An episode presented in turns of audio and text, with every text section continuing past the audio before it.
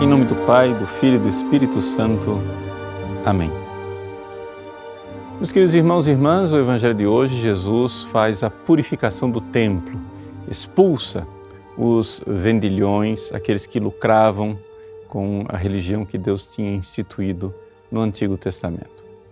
Para a gente entender o gesto de Jesus, seria interessante colocarmos um pouco no contexto. Veja, se a gente olhar um pouco mais para trás, no Evangelho de Lucas, Jesus entrou triunfalmente em Jerusalém. Trata-se do Domingo de Ramos. Mas quando ele, nessa entrada triunfal, logo após a entrada triunfal, avista a cidade como um todo, Jesus chora sobre a cidade de Jerusalém. Esse detalhe, ele é recordado somente por São Lucas.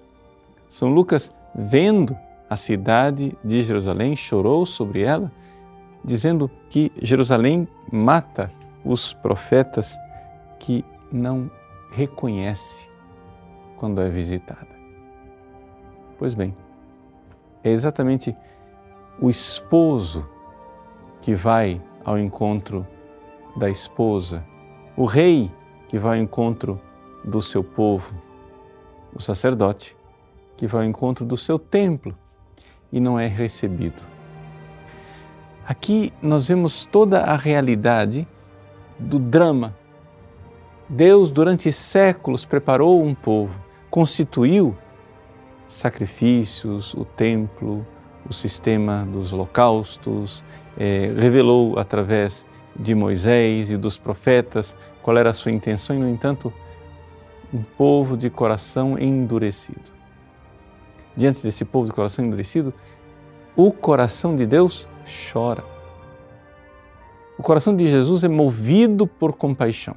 Agora, estas lágrimas que Jesus acaba de derramar sobre a cidade de Jerusalém, elas iluminam o chicote na mão de Jesus ao expulsar os vendilhões do templo.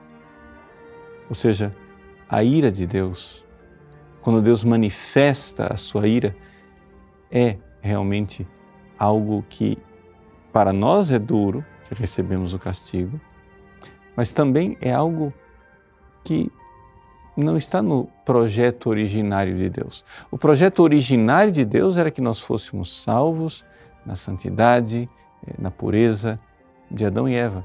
Fomos nós quem rompemos o projeto originário através do nosso pecado. Deus mais uma vez tenta dar uma chance prepara o homem para a vinda do seu filho. Durante séculos, pedagogicamente, pacientemente, Deus vai preparando o seu povo, vai preparando a noiva para a vinda do esposo. Mas, quando o noivo vem, a esposa não o reconhece. Jesus reflete o coração de Deus.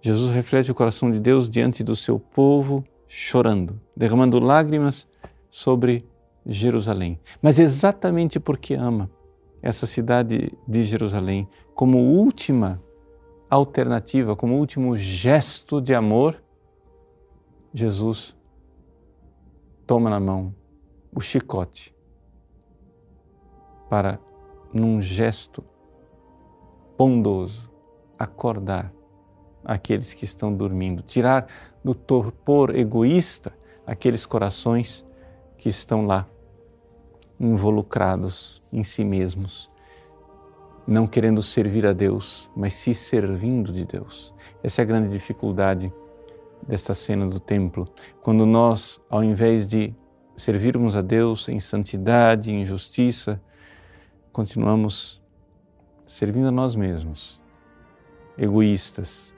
fechados e desatentos para o Deus de amor que vem nos visitar. Vamos então fazer nós nosso exame de consciência. Não, não precisamos que Jesus pegue o chicote para nos ferir, se nós, olhando para o coração dele, percebermos as suas lágrimas. Deus abençoe você. Em nome do Pai, e do Filho e do Espírito Santo. Amém.